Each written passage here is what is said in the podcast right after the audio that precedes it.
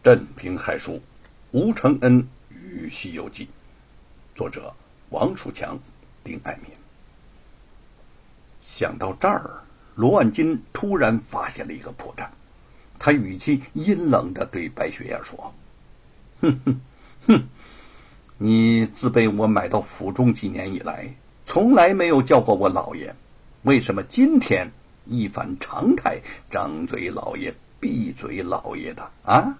你说，白雪燕一惊，不错，她被罗万金买到府上的这些年，从来就没有叫过他一声老爷。为此，他甚至挨过罗万金的毒打，但始终没有依从他。今天事出异常，为了取信于罗万金，自己改变了称呼。想不到罗万金在这种时候还能注意到这种细节。不过，这也算不了什么证据。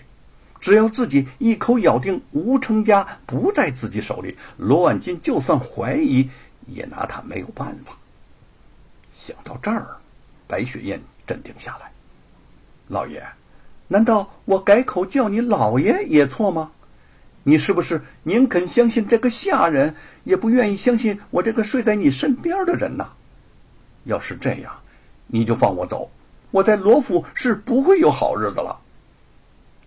罗万金狡诈的笑了笑，眼光依然不离开白雪燕的脸。那你说，早上在屋里睡觉，谁给你作证啊？啊？白雪燕想了想说：“我早起晾衣服，大奶奶看见了。趁着罗万金找人去叫大奶奶，这样添油加醋的说：少奶奶，你别说死鸭子的肉烂嘴不烂了。”一大早，明明是你骑着马把吴成家从我的手里弄走的，你想赖也赖不掉。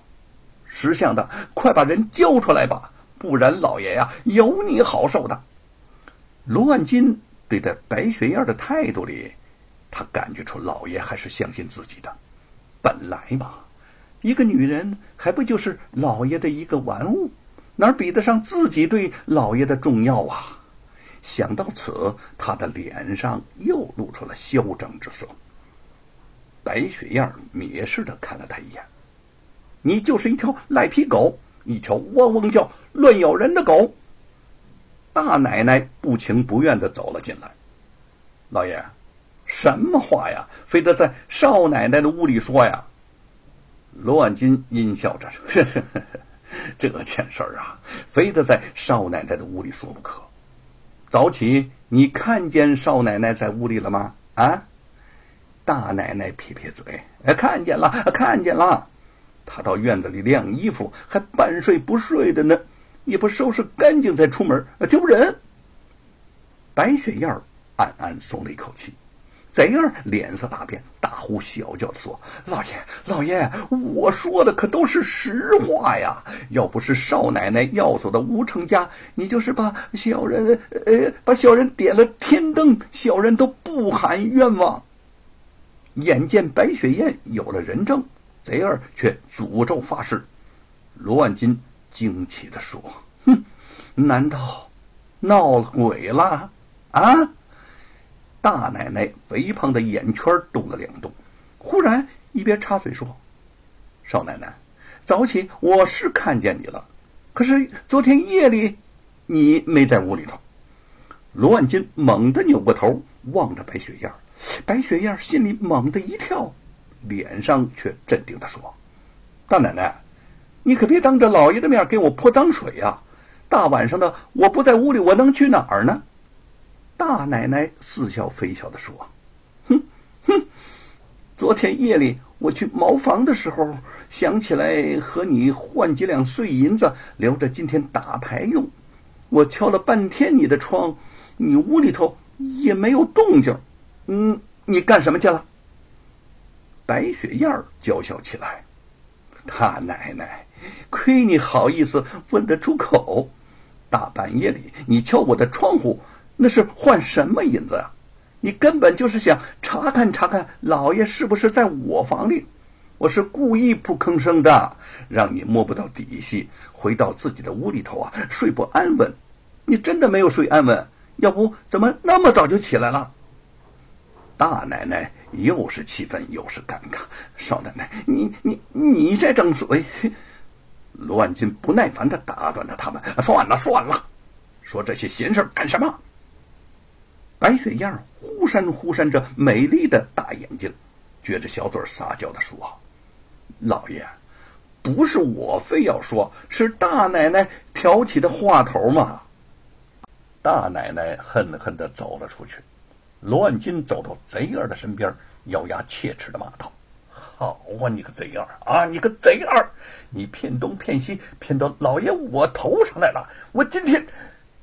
他扬起了巴掌，就要狠狠的打在贼儿的脸上，却忽然停住了手，目光直直的落到了白雪燕的床下。白雪燕顺着罗万金的目光望去，只见床下露出了一双沾满泥巴的绣花鞋。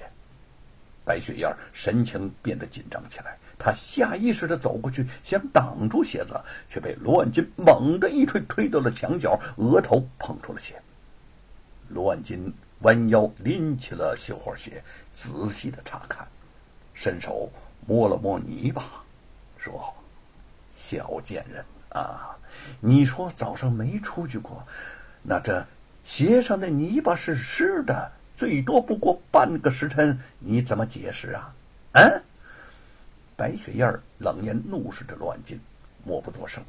贼儿绝处逢生，万般得意的站起身，皮笑肉不笑的看着白雪燕 少奶奶露馅儿了吧？